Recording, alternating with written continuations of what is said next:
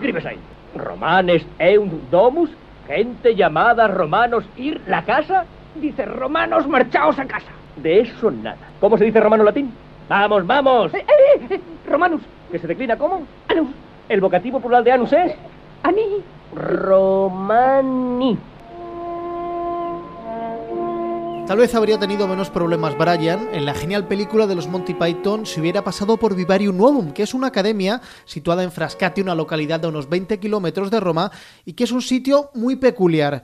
En ella residen unos 40 alumnos que estudian durante uno o dos años la cultura clásica, pero con una gran peculiaridad. Toda la vida allí se hace en latín o en griego antiguo. Uno de los estudiantes de este año es español, se llama Guillermo Mora, tiene 18 años y es de Zaragoza. Pues eh, llegó una carta al instituto y la profesora pues la dio en clase y nos dijo que si había algún interesado, que podíamos mandar una carta de presentación y bueno, y después eh, me mandaron otro correo,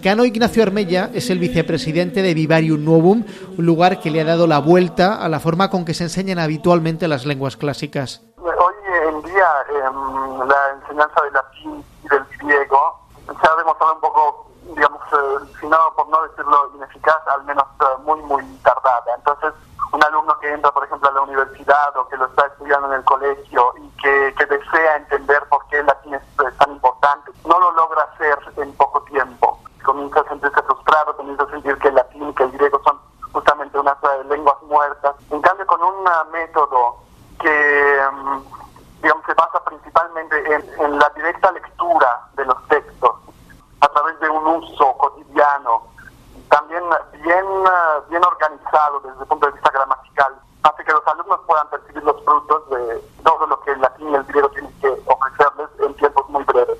El joven zaragozano está experimentando que este método funciona. Ahora eh, divulgar, ¿no?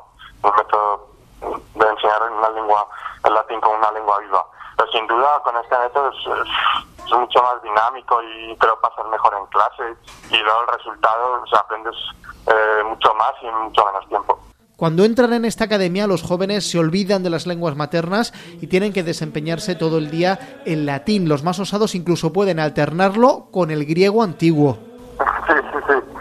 Aquí, bueno, eso es parte del método que nosotros utilizamos porque de esta manera podemos ah, llegar a los resultados que nos hemos propuesto, que son ah, dar la posibilidad a los alumnos de acceder al patrimonio cultural eh, de latín y griego, lo podemos hacer en tiempos mucho más breves.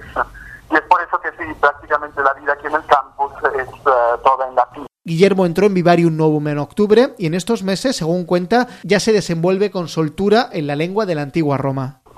Como si hablásemos eh, cualquier otra lengua, como inglés o francés.